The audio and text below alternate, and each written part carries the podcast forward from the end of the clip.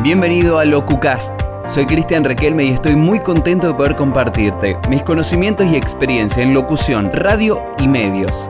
En los siguientes minutos voy a brindarte contenidos fundamentales si querés dar tus primeros pasos en la comunicación, crecer en lo que ya haces o vivir de lo que te apasiona. En el episodio de hoy voy a responder a una de las preguntas que más me hacen a través de las redes sociales que es cómo se arma un demo para radio, cuánto tiempo tiene que durar, en qué formato, cómo lo presentan.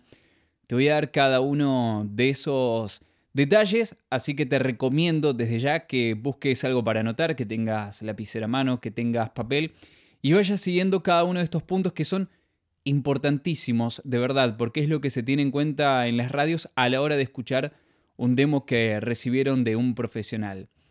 Lo primero que tengo para decirte es que los demos generalmente se envían por mail, no se dejan de manera presencial en las radios, por eso lo recomendable es grabarlo y guardarlo en formato MP3 y que no dure más de dos minutos y medio, tres minutos, más de eso no, no hace falta. En ese tiempo tenemos que lograr conquistar a la persona que va a escuchar el demo con nuestro trabajo, ¿sí? Así que dos minutos y medio, tres, no más de eso que dure el demo de radio. Ahora te voy a dar una serie de puntos que tenés que tener en cuenta. El primero de ellos es que pienses en qué radios te gustaría trabajar. No digas en todas, porque sinceramente no es así, sino realiza un trabajo, busca en vos en qué radios te gustaría trabajar, porque si estudiaste locución me imagino que es porque te gusta. Y lo mismo tiene que pasar con las radios. A mí, por ejemplo, no me gustaría trabajar en una radio de música clásica, por eso no preparo un demo de música clásica. Hacé ese mismo proceso para vos. ¿En qué radios te gustaría trabajar? ¿En qué radios te ves trabajando? Ese es el primero de los puntos. El otro es que pienses si vos tenés el perfil para esa radio. A mis 35 años hay algunas radios que no me aceptarían por mi edad. Para algunas seré grande, para otras seré demasiado chico. Algunas radios buscarán voces femeninas. Entonces, a esas no estaría aplicando. Directamente no voy a preparar un demo para esas radios.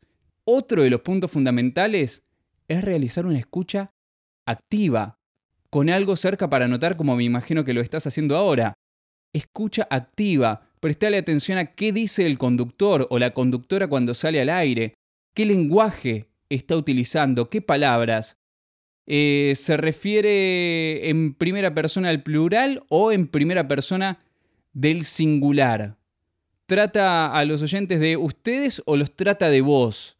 Son cuestiones para considerar eh, a la hora de grabar tu demo porque siempre recomiendo un demo para cada radio. Un demo para cada radio. ¿Por qué? Básicamente por esto que estábamos repasando al principio. No es lo mismo una radio de música clásica que una radio de rock nacional, que una radio que pasa canciones de los 80. Uno no va a hablar al mismo ritmo, uno no va a manejar la misma velocidad, ni va a emplear el mismo lenguaje. Por eso, un demo por radio es fundamental.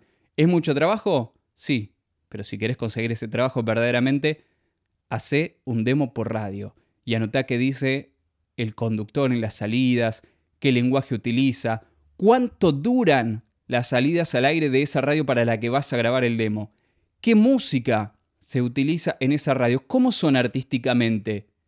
¿Hay un separador y luego sale el conductor o conductora al aire? ¿O aparece siempre desanunciando la canción? Después dice la temperatura, la hora y sale al aire. Eso está armado artísticamente de cierta manera en cada una de las radios. Prestale atención a eso también.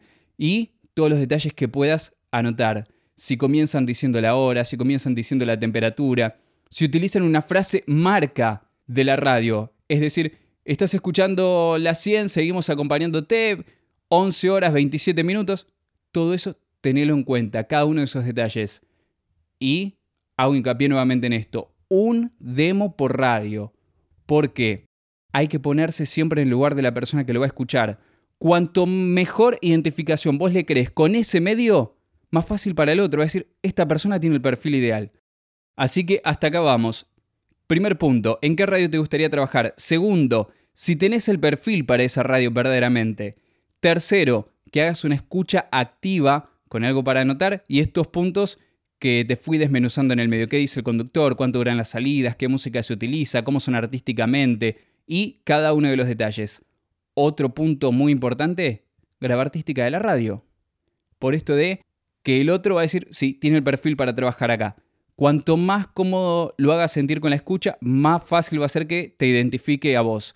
Ahora, ¿qué grabás vos como conductor, como locutor, como locutora?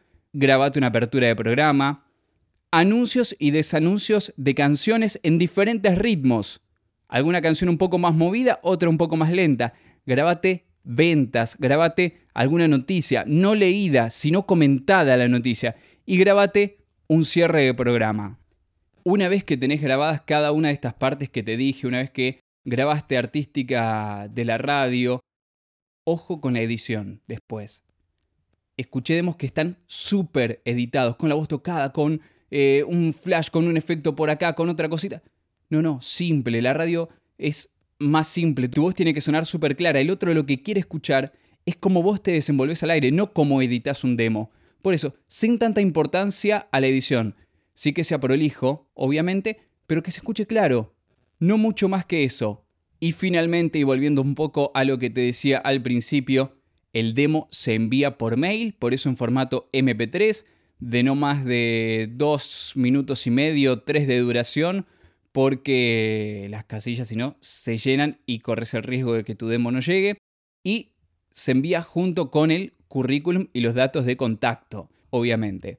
Y también lo que te decía al principio y que es fundamental es grabar un demo por radio. No simplifiques, no pienses que un demo que grabes le puede servir a distintas radios porque cada radio tiene su particularidad, cada radio tiene su bajada de línea artística, su manera de manejarse al aire, su manera de dirigirse a los oyentes y por eso cada radio es única. Vos también tenés que hacer un demo para cada una. Aunque cueste mucho trabajo al principio, que sé que es así, aunque demande mucho tiempo al principio, pensalo como una inversión para tu futuro. Gracias por escuchar el podcast de hoy. Nos encontramos en el próximo episodio. No te olvides de visitar mi web cristianrequelme.com.ar y de seguirme en Instagram para recibir más contenidos y tips.